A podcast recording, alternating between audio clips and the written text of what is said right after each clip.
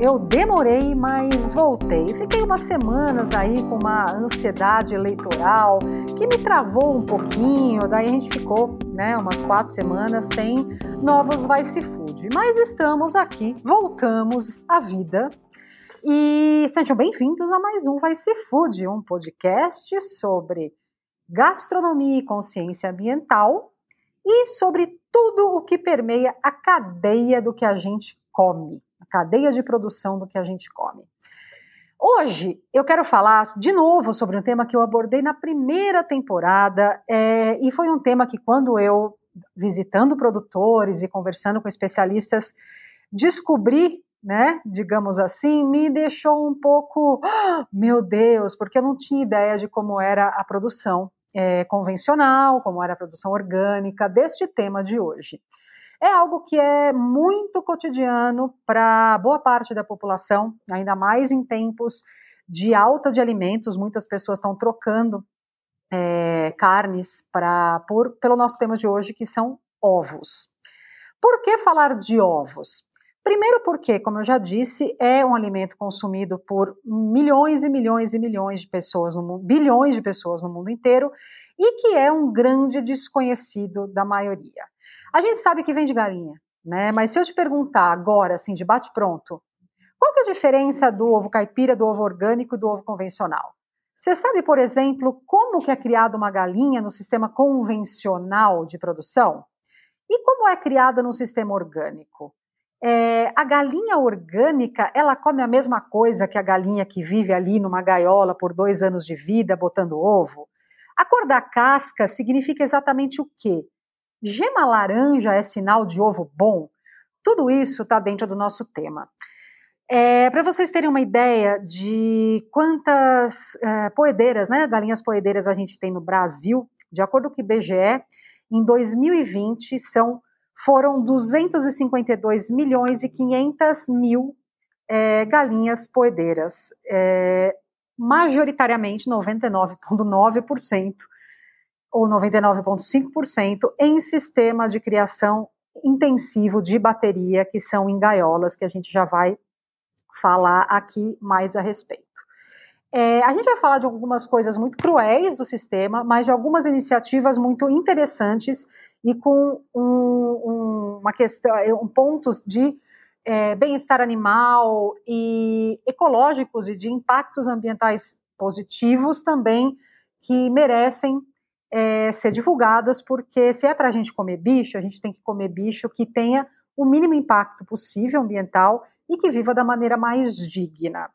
É, para falar com a gente sobre ovos, o meu convidado de hoje, que a gente já está ensaiando fazer esse podcast há algum tempo, é o Luiz Barbieri. Muito obrigada, Luiz.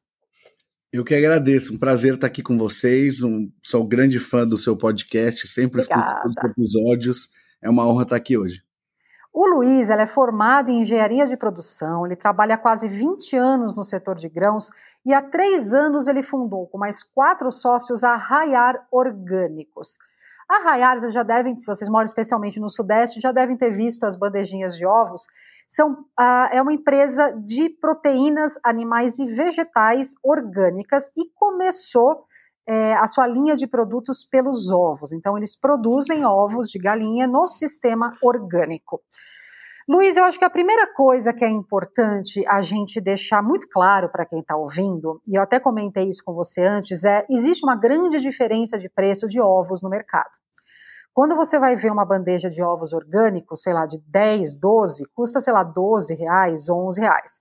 Daí você vê carro passando na rua é, anunciando, sei lá, 30 ovos pelo mesmo preço, né?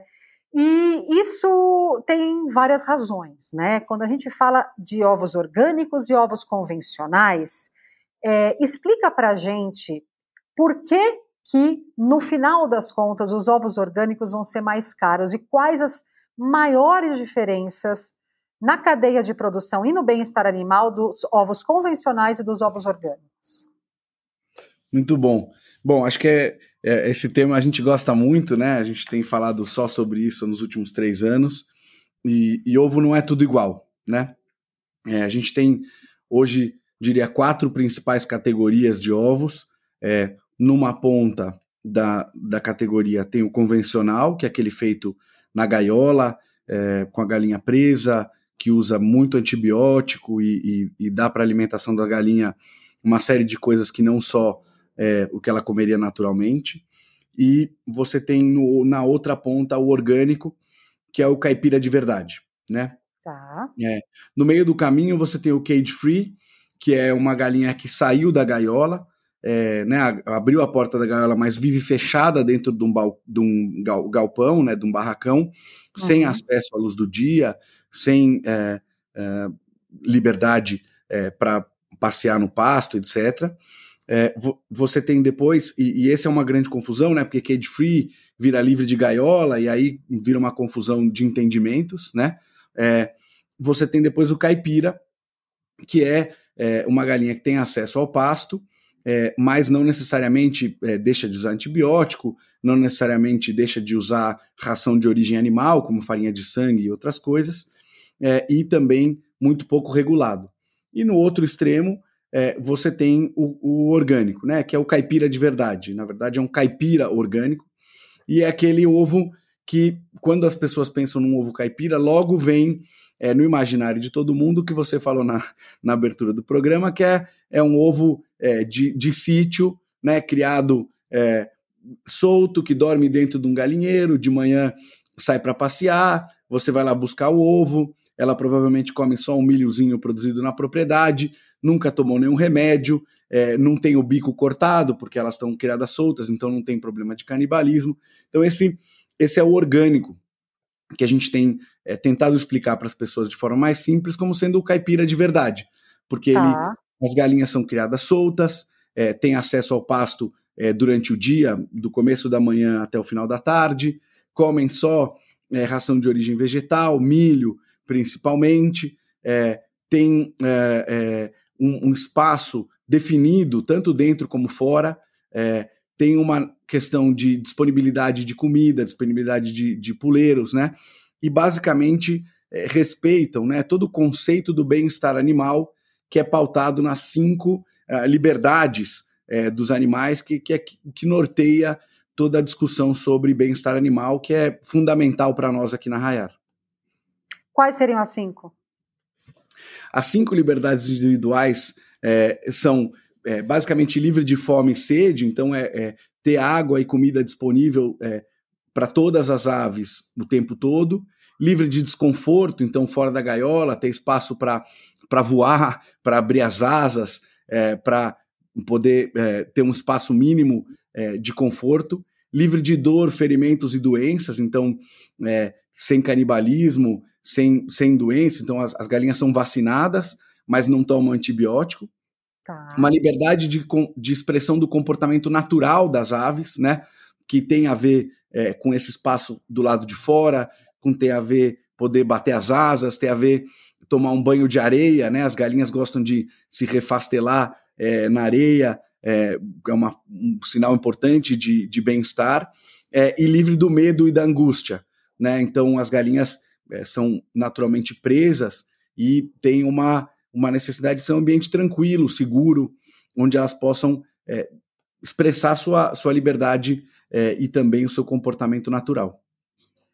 Muito bem. Tem uma questão aí da caipira que é, é uma questão que eu recentemente eu vim de novo estudar porque tem algumas marcas de maionese que começaram a colocar na, na, embalagem é feito com é, ovos 100% caipiras. Para mim, no começo de conversa, nem sei como o ovo pode ser 50% alguma coisa, né? mas enfim, ou ele é ou não é.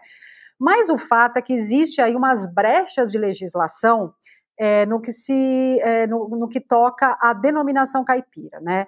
Quando eu visitei um produtor de galinhas, de frangos caipiras para abate, é, a família Bianchi, você deve conhecer no, no, no interior de São Paulo, ele me uhum. explicou a questão da, para ser denominado caipira, é, precisa pertencer a algumas das, sei lá, 10, 12, 15 variedades, raças, enfim, de galinhas de crescimento lento, né? Então, a denominação caipira não tem a ver só com modo de criação, mas tem a ver também com a linhagem. Daí, modo de criação é, é, entra na sequência, né? Porque não dá para você vender uma galinha caipira criada em gaiola, porque a, a legislação ali é, diz que ela teria que ter espaço para área externa e tal.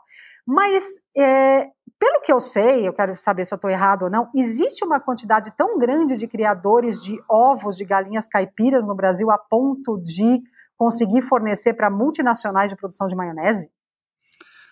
Olha, eu não sei, eu não sei dizer sobre essa específica é, condição de fornecimento, mas é, a questão do ovo caipira, é, uma das as dificuldades, e, e, a gente escolheu o orgânico, o caipira orgânico, por ele ser é, regulado e certificado. Né? Uhum. A gente na Rayar tem dois tipos de certificação por auditoria, que é o Orgânico Brasil e o Certified Humane. Um certifica tá. o bem-estar animal, o outro certifica não só o bem-estar animal, como também a legislação do orgânico, que tem regras muito claras e definidas é, de modo de criação. Né?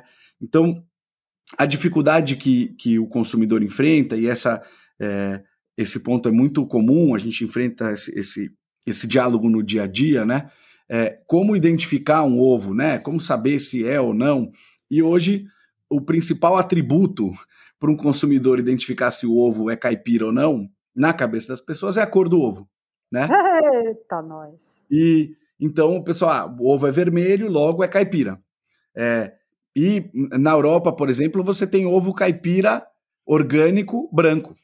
É, então, é, o, a cor do ovo é basicamente uma função da genética da galinha, da cor da galinha. Então, as galinhas vermelhas botam ovos vermelhos, e as galinhas brancas botam ovos brancos. E as né? galinhas caipiras criadas soltas que cruzam com outras espécies botam aqueles ovos coloridos, meio azulados, meio verde, etc. e tal. Tem a ver com a genética também, né? Exato. Quando você tem é, uma criação é, mais é, em escala, você acaba usando uma genética só. Claro, então claro. Os ovos ficam com uma cor parecida. Quando é no sítio, você acaba tendo né, uma combinação de galinhas meio vira-lata, né, assim por dizer, é, que acaba dando aquela diferença de coloração. Cada um tem um é mais é, marrom, lindo. Um, um fica mais azulado, mais esverdeado e aí e aí por diante, né? Eu acho que é, é, é função justamente dessa da genética das aves. E isso dificulta muito a vida do consumidor, né? Porque a regulação é muito pouco. É, é, é, é frágil a regulação do ovo caipira e você acaba é, criando uma série de confusões ao consumidor na hora que ele vai na gôndola e escolhe é, o que ele vai consumir. Aqui na Rayara a gente é, tem como objetivo ajudar as pessoas a entenderem o que é cada uma dos, das, dos modos de produção de ovos e permitir com que cada um faça a escolha que considerar melhor, né? Uhum. Obviamente que a gente acha o caipira orgânico o melhor, mas o nosso objetivo é fazer com que as pessoas conheçam essas diferenças e tomem a sua melhor decisão baseado no que conhecem, no que gostam e no que estão dispostas a pagar, né? É, é bom você dizer essa história da cor da casca, porque é algo que quando vem, vem muito, por conta do meu trabalho, as pessoas me mandam inbox, meus amigos me ligam, me perguntando um monte de coisa. Algumas vezes eu não sei e vou pesquisar, e algumas vezes eu sei e conto, né? Uma delas é essa história do ah, o ovo vermelho, o ovo branco, eu não compro ovo branco. Mas por que, que você não compra ovo branco? Ah, porque o ovo branco é sempre convencional. Não, é, não, a, a, é o que você falou, a cor da casca tem a ver com a genética da galinha e não com o modo de produção da, dos ovos, né? Então, primeiro mito é esse: a, a, é, ovo vermelho, ovo branco, ovo azulzinho, etc. E tal, é a cor, é, tem a ver com a genética, não tem nada a ver com o meio de produzir, com o jeito de produzir. Não é que o branco nunca vai ser orgânico e o, e o marrom sempre vai ser orgânico. A segundo mito, né, Luiz, é a história da cor da gema. É, há muitos e muitos anos atrás, há uns 20 anos atrás, o dono de um restaurante italiano super famoso e tal me serviu era a semana do tartufo, então ele me seguiu, me serviu um fettuccine com tartufo negro e um, ovo frito em cima. Ele falou: Olha, repara na cor dessa gema, que laranja incrível. Essas galinhas são muito bem alimentadas. Anos depois, depois, sei lá, da décima granja que eu fui visitar, é, eu descobri ali no cantinho, era uma granja convencional, que existem corantes, né, que você coloca na ração da galinha para ela ter a gema da cor que você quiser. Então, o que era um indicativo na história da humanidade de uma alimentação adequada e balanceada, que era a cor da gema, hoje em dia também não significa nada igual à cor da casca, né? Esse é um bom ponto, que é o segundo item de, de percepção de qualidade do ovo, né? É, e ele, obviamente que você tem essa situação, como você colocou, que a cor da gema é uma função do que a galinha come, né? É, e, mas também é, é, uma função da saúde da galinha. Uhum. É, uma galinha que não está saudável é, automaticamente vai colocar um ovo muito pálido, aquele amarelinho parecendo caneta grifatexto. Anêmico, sei. É, sabe, aquele grifatexto amarelinho. Então, sei. se a galinha não está saudável, você pode é, dar o que você quiser para ela comer. O ovo vai ficar é, com uma cara pálida. É, tá. Obviamente que a galinha estando saudável, a gema tende a ficar é, um pouco mais alaranjada, mas também vai depender do que ela comer. Então, é, se você dá mais milho, obviamente que a galinha fica, o ovo fica mais alaranjado. Se a galinha é criada solta, ela come é, é, o pasto, né? Ela cisca no pasto, então ela come um inseto que está no chão, ela come alguma raiz que está no chão uhum. e também esse capim. Isso também colabora é, com a coloração dos ovos, né? Tanto que é, quando você vai no sítio, né, o, aquela gema amarelinha bem forte está relacionada tanto à saúde das aves quanto ao que ela está comendo. É, então, é, é, a cor da gema é um mito semi-verdade porque uma galinha tá. doente, obviamente, vai colocar um ovo bem pálido. Mesmo se você colocar aqueles corantes sintéticos, tipo chamacol, etc., na ração, ele não vai ganhar uma tonalidade um pouco mais alaranjada? Eu acho que, é, dependendo do que você der, você pode melhorar ou aumentar o laranja da, da, da gema. Mas se a galinha não tiver saudável, mesmo assim. Ela não vai nem metabolizar aquele negócio, né? Exatamente, ela não tá. consegue é, transformar. Então, é um, é um mito meio verdade, porque reflete em alguma maneira a saúde das aves. Mas é bom saber, né? Porque se você pega um ovo daqueles de 10 real, 30 ovos, é, eu nunca abri, eu não compro daqueles, obviamente, mas assim, eu nunca abri, que, quebrei um daqueles ovos e a gema a gema só está a cor de marca-texto, né? Não, assim, é, aqueles ovos brancos que vendem de, de, de, de tonelada, né? De, de, sistema convencional e tal. É, por outro lado, os ovos é, orgânicos.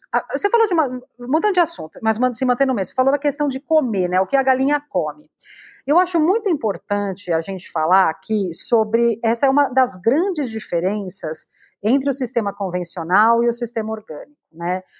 A primeira grande diferença, que para quem não sabe, é que às vezes eu falo como se todo mundo estivesse ouvindo todos os podcasts, né? Mas assim, a, o sistema convencional, o sistema chamado de bateria, que são grandes galpões gigantes com milhares e milhares de galinhas colocadas em gaiolas e as gaiolas umas sobre as outras.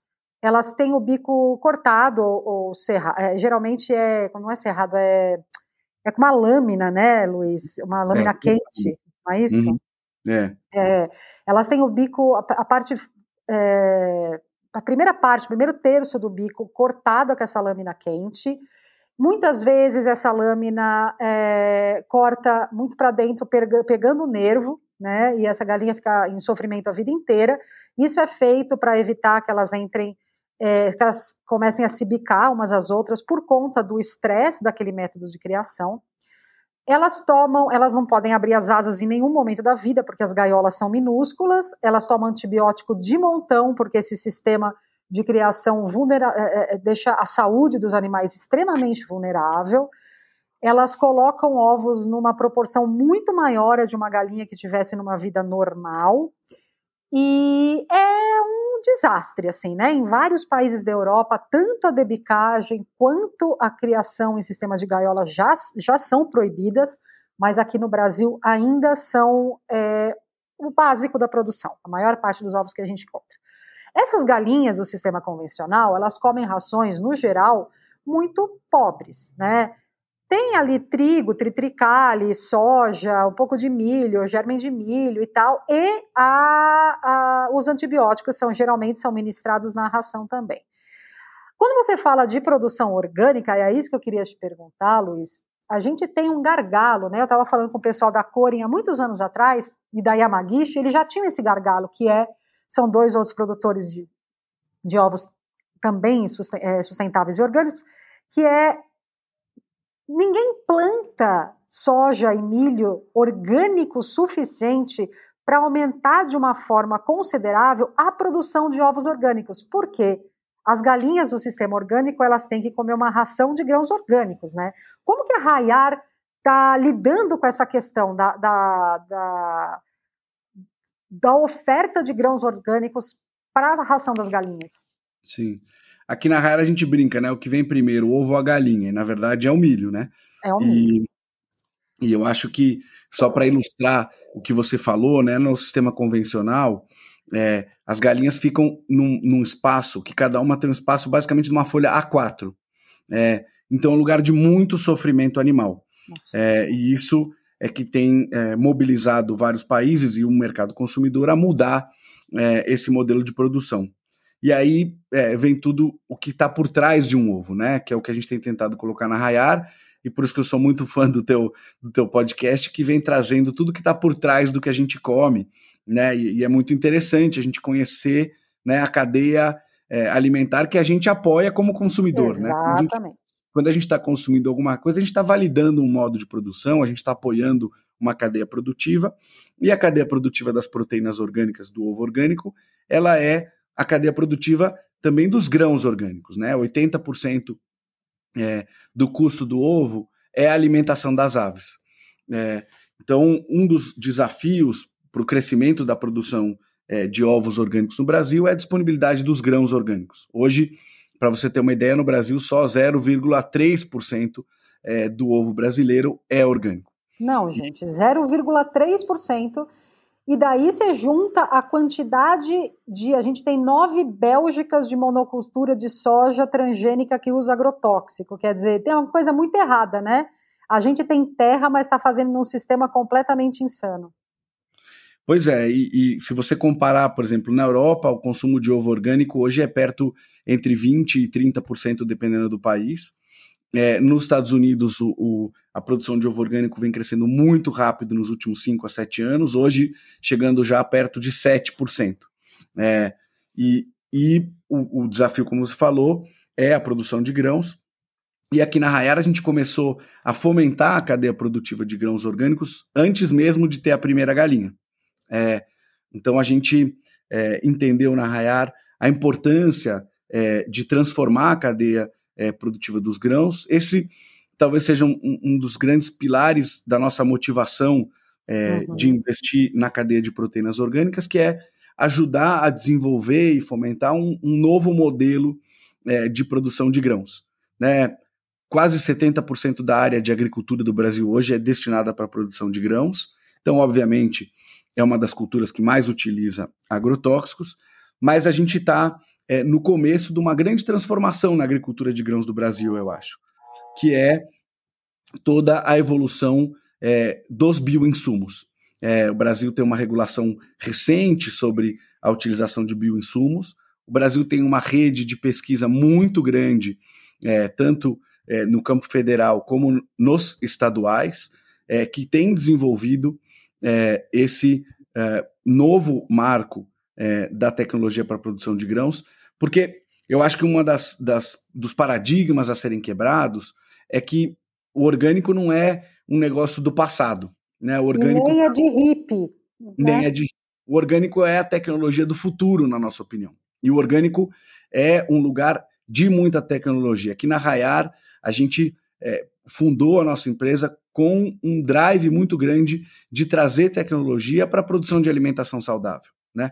Você então, falou tecnologia... dos bioinsumos, Luiz, eu acho importante é, falar, eu queria que você explicasse brevemente o que são, e para quem quiser entrar mais nesse assunto, nesta temporada deste ano tem um episódio inteiro sobre bioinsumos com o Dematê, que é o CEO da Corin, é, e que é um marco assim no que a gente pode se tornar na agricultura. Com mais dinheiro de pesquisa em bioinsumos e menos em produção de agrotóxicos, a gente pode ter uma produção maior, mais verde, mais sustentável e sem destruição de nenhum bioma. É, Luiz, explica rapidinho o que são esses bioinsumos e por que eles são tão é, parceiros do produtor rural e do baixo impacto ambiental.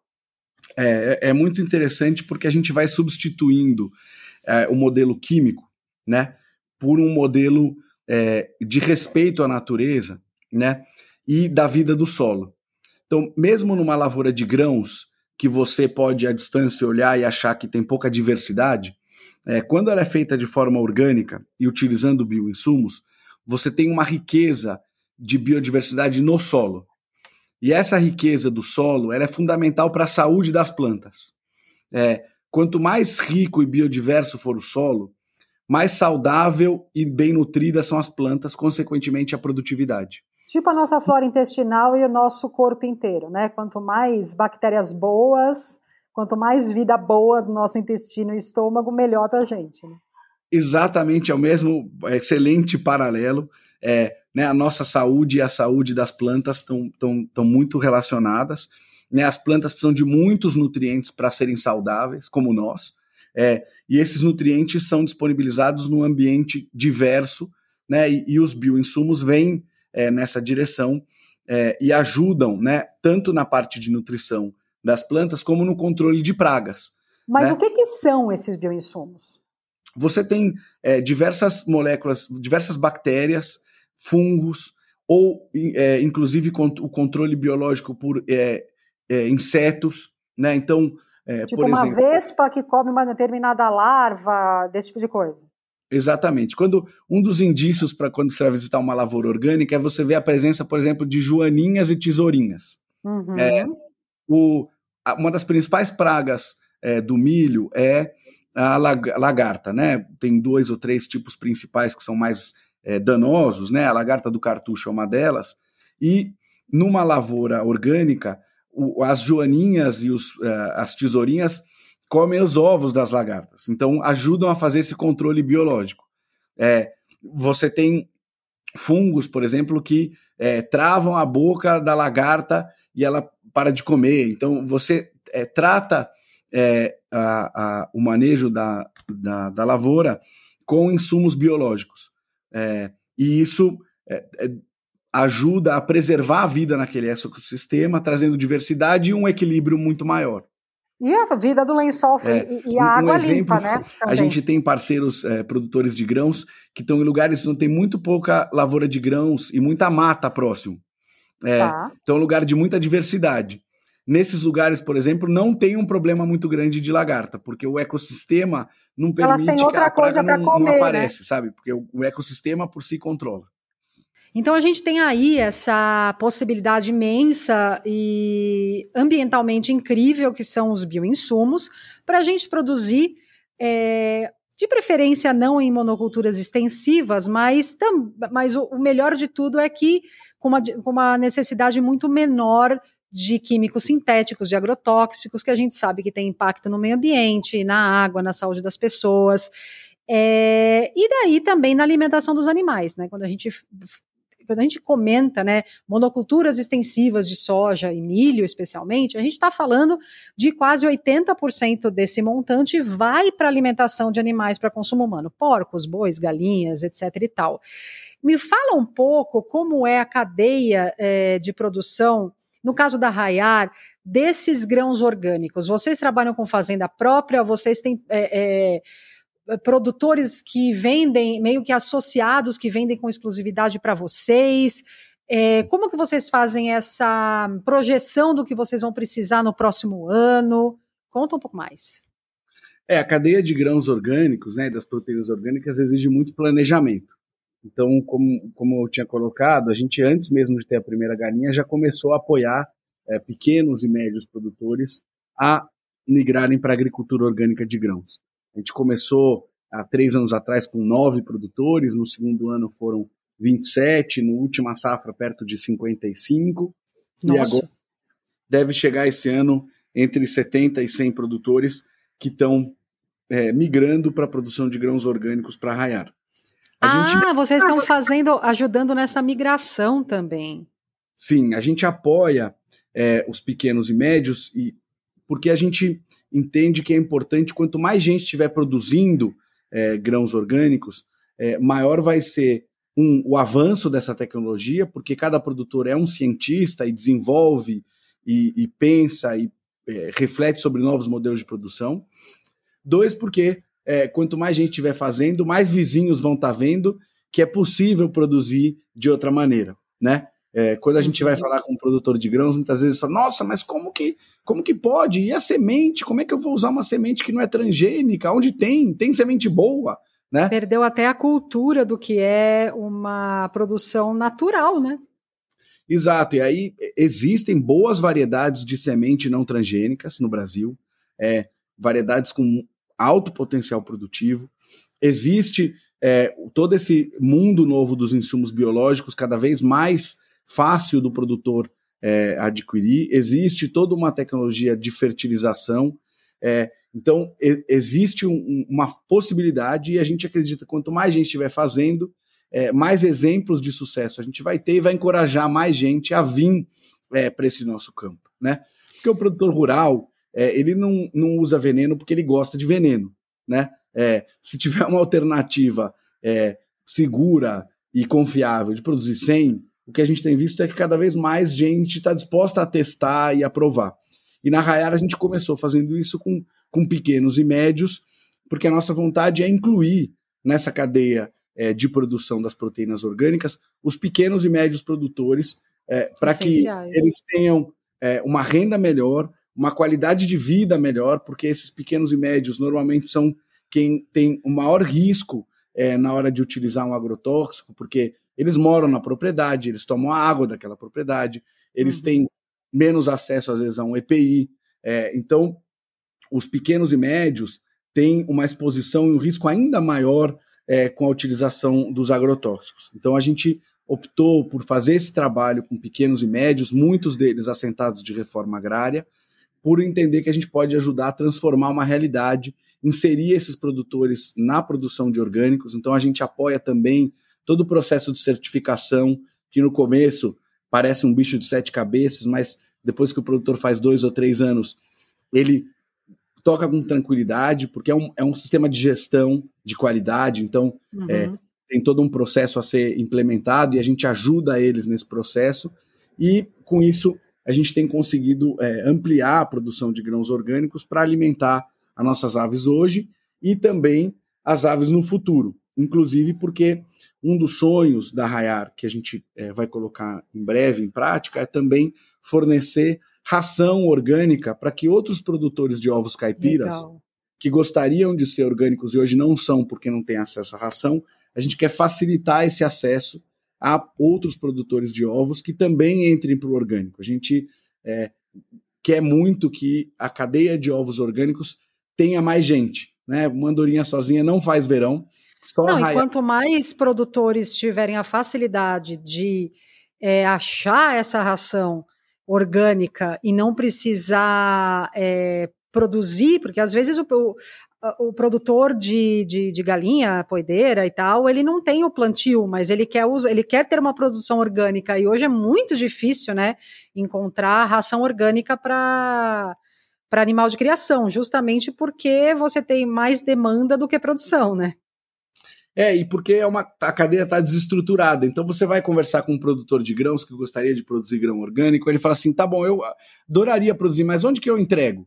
Né, o silo da minha cidade só recebe grão transgênico. Não e tem não ninguém. pode porque tem contaminação, é exato. Então, a Raiar, a gente construiu uma infraestrutura super robusta para receber esses grãos. E aí o pequeno produtor de ovo caipira consome um pouquinho todo mês. E a safra é colhida toda em janeiro. Então você precisa ter uma estrutura de armazenagem com, com aeração para você guardar os grãos, eles não terem nenhum tipo de criação de fungo, nem deteriorar a qualidade. Então precisa ter uma, uma cadeia de suprimentos bem estruturada, né? E acho que a gente é, se propôs a fazer isso na Rayar para ajudar esse setor a evoluir. E é muito louco, né, a gente pensar em tudo o que está envolvido quando se fala em ovo. É isso que você falou, precisa de uma cadeia de produção, mas precisa do armazenamento correto, porque você não pode armazenar grãos orgânicos com grãos não orgânicos por causa da contaminação. Você precisa ter um silo que seja bem cuidado para não criar fungo, não estragar toda a produção. Você precisa ter o transporte desses grãos viabilizados das pequenas da, da, das, dos pequenos produtores rurais para esses silos. Quando a gente pega um ovo na mão, ah, infelizmente a gente não foi é, educado para pensar em cadeia, né? Não foi educado para pensar no caminho que as coisas percorrem até chegar a gente. Então parece que é algo muito banal, muito simples. Ah, eu vou no mercado e compro um ovo.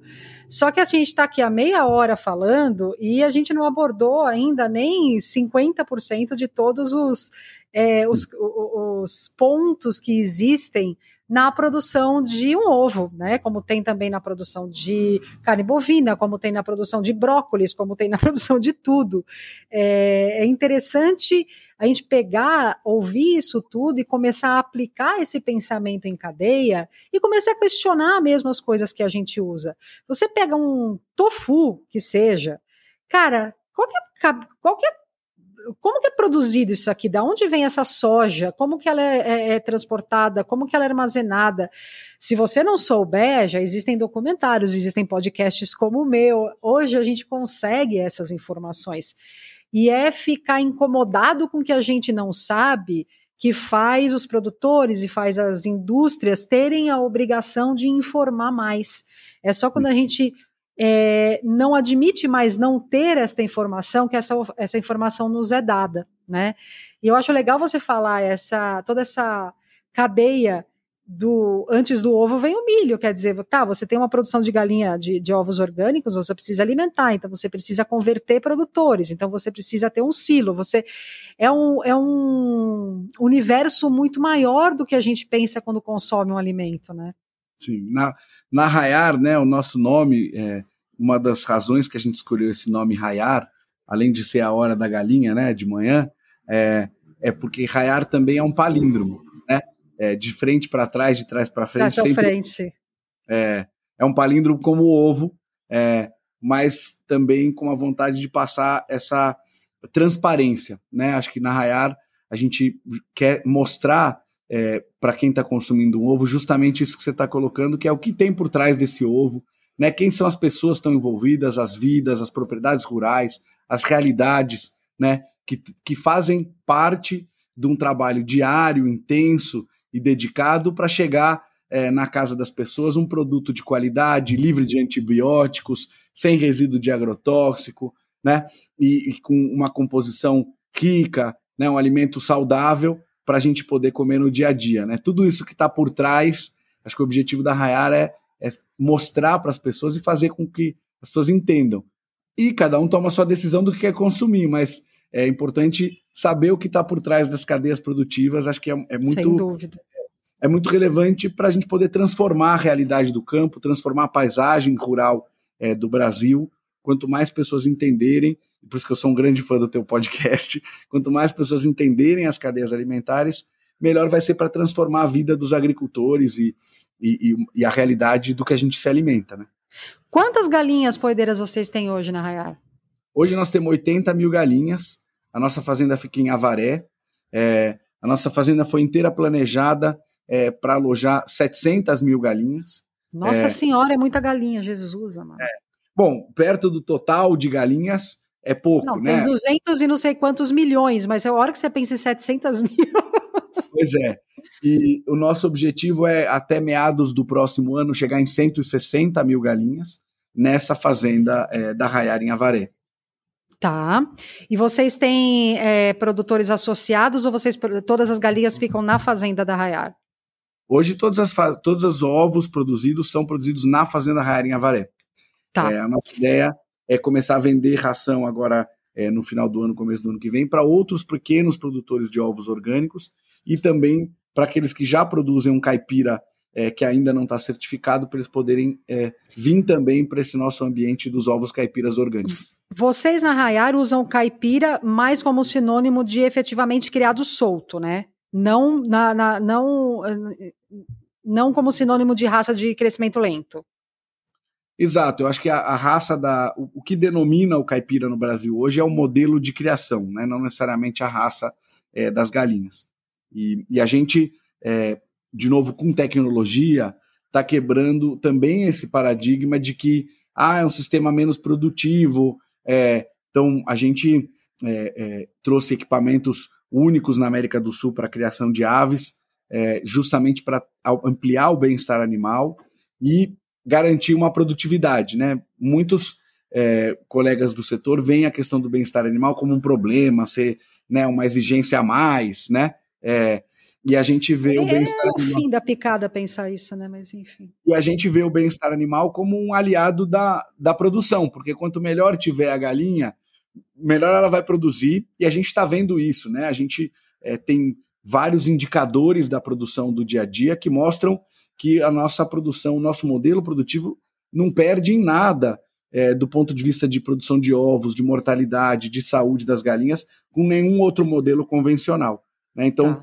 acho que a nossa vontade também é quebrar esse paradigma né, de, de que, ah, porque é bom, é, produz menos, né? ou porque é bom, não tem tecnologia. Ah, isso é, isso é uma mentalidade antiga, né? É. é. É, inclusive a mentalidade que existia nos orgânicos, enfim.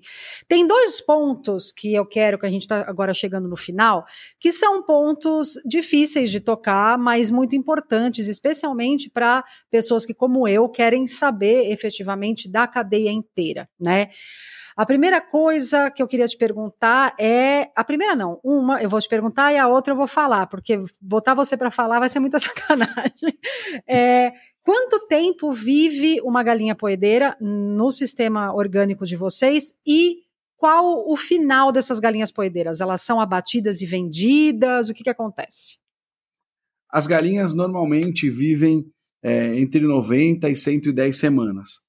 As nossas, a gente ainda não chegou nesse ciclo, porque as primeiras galinhas que a gente alojou fizeram recentemente é, 60 semanas. É, então, nós ah. estamos no meio do processo, a gente é uma empresa jovem. É, então, a gente é, vai ver daqui seis a dez meses é, como esse nosso modelo é, de criação e a tecnologia que a gente trouxe da Holanda vai impactar na longevidade das aves. Né? Tá acredito que elas pode ser que vivam um pouco mais é, nesse nosso modelo, além de viverem melhor, viver um pouco mais.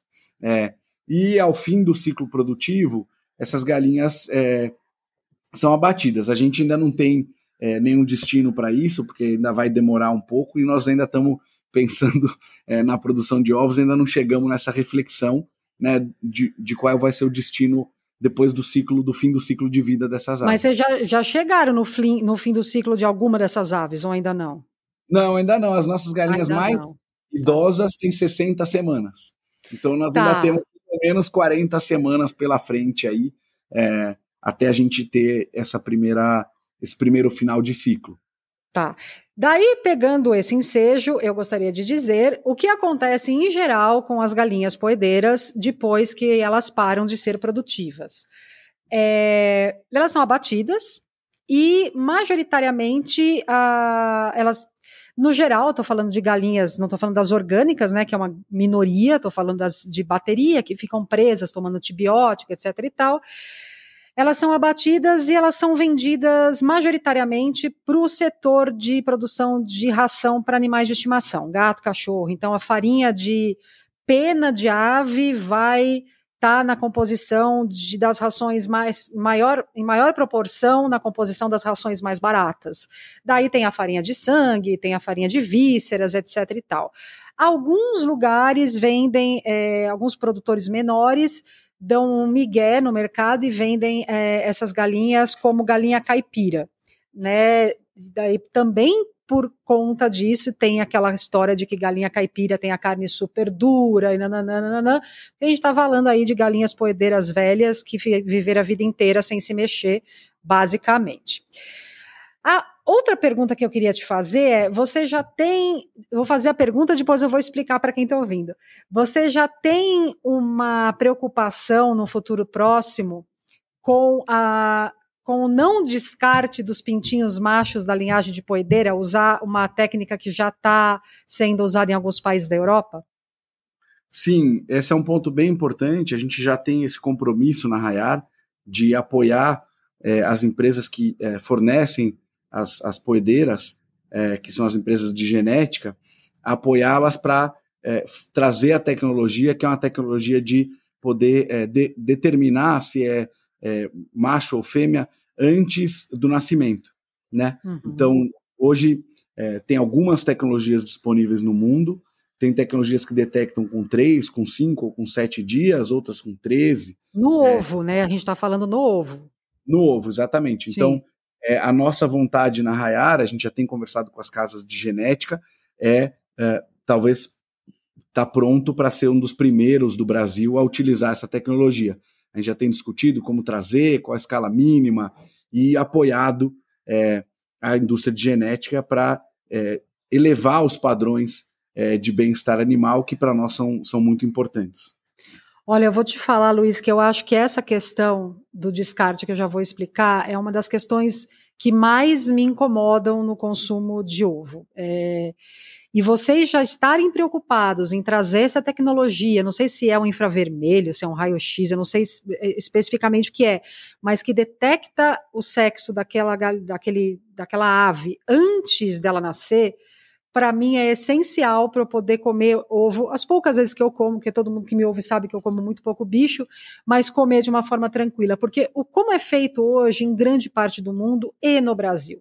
A gente tem basicamente duas grandes linhagens de aves, a ave de corte e a ave de ovo, né? São linhagens bem diferentes, até o, o, o, a estrutura física é diferente, né? A linhagem de, de ovos, as galinhas vivem muito mais, as de, de corte no máximo com 41 dias elas já são mortas para serem sacadas e mandadas para o mercado, enfim. É, enquanto na linhagem de carne você pode usar macho ou fêmea, porque você vai comer o corpo do bicho, então não importa, na linhagem de poedeira, os machos não servem para nada, porque pelo menos por enquanto, galinha, é, galo não bota ovo, né? E o galo da linhagem de poedeira não serve para o comércio de carne, porque ele cresce numa velocidade diferente, ele é de outra raça, ele tem a, a, a porcentagem de peito e coxa diferente, então basicamente ele não serve para nada. Então o que, que acontece? No dia da sexagem, que essas empresas de genética elas têm que determinar o sexo desses pintinhos de um dia, é, para vender essas, esses pintinhos, no caso essas pintinhas para as indústrias de ovos, os machos da linhagem de poedeira eles são tem duas formas mais comuns. Ou eles são moídos vivos, ou eles são jogados num tambor gigante, eles vão morrendo esmagados pelo peso um do outro. Isto não é alarmismo, isto não é fake news, é simplesmente uma constatação do como funciona hoje, né? É, você pode ler na internet, você vai encontrar outras matérias. É, parece um absurdo, é um absurdo, só que é feito. É, e é comum e é o padrão. Por isso, quando o Luiz fala que quer trazer essa tecnologia da Europa em que você determina o sexo da, do, da, da pintinha ou do pintinho ainda dentro do ovo, que o bicho ainda é uma, um montoadinho de célula, é, para mim é muito importante, porque eu realmente acho das produções animais, assim, uma das coisas. Óbvio que matar um suíno é horrível, porque o bicho é mamífero e tal, mas assim, Cara, o bicho tem um dia de vida, ele é moído vivo, assim, é, é, é muito bizarro como o ser humano normaliza umas bizarras, umas, nossa, não tem nem palavra, bizarro é a palavra que mais chega perto mesmo. Então, muito é. parabéns, Luiz, parabéns Sim. por essa iniciativa. Aqui na Rayara a gente tem né, o bem-estar animal né, como pilar número um da companhia e a gente acha que é, para a gente poder produzir alimentos é, que respeitem os animais e que ao mesmo tempo consigam trazer mais alimentos saudáveis e respeitosos para mais gente, a gente precisa fazer isso com tecnologia e o mundo está avançando nessa frente. Acho que nunca a gente teve o canhão do desenvolvimento de tecnologia tão alinhado com a demanda do consumidor, de um alimento uhum. saudável e sem sofrimento animal. Então, posso te dizer que tem muita gente que vai visitar a Rayara e fica impressionado com, com a com a beleza e com a saúde das aves. Depois vou te mandar um vídeo das galinhas voando por lá.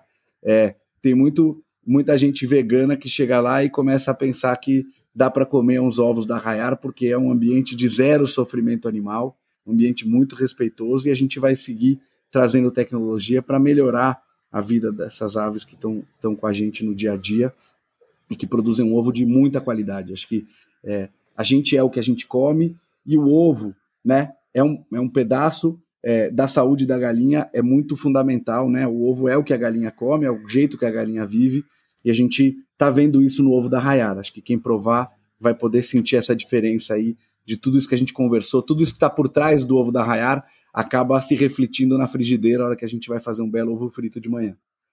Muito bem, eu, assim, a gente tem só uma questão do sofrimento animal, que no final da vida a bicha vai ser abatida, né? Isso não tem como excluir da cadeia do ovo. Então, mas enquanto ela está viva, ela está muito bem cuidada. E isto é realmente um fator, para mim, essencial quando eu é, consumo é, alimentos de origem animal. Eu acho que prezar pelo bem-estar animal, pelo impacto ambiental da produção de, de, de alimentos derivados de animais, são duas coisas essenciais na indústria. E eu fico muito feliz que a Rayar tenha isso como norte.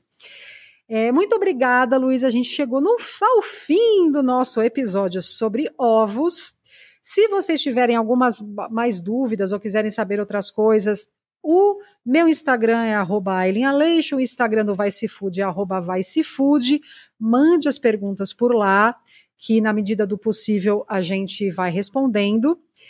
É... Então, Luiz, muito obrigada. Agora eu só preciso visitar Rayar, porque eu fiquei curiosa. Vamos esperar você lá é, para você conhecer tudo isso e, e é, no nosso Instagram também tem várias imagens bonitas sobre as galinhas e um pouco da nossa história, que é @raiarorgânicos. E é um prazer poder estar aqui com você. Sou muito fã do teu trabalho, como já disse algumas vezes, e fico esperando você lá em Avaré para a gente conhecer toda a nossa produção, tudo isso que a gente está fazendo com tanto carinho aqui para produzir um alimento de qualidade.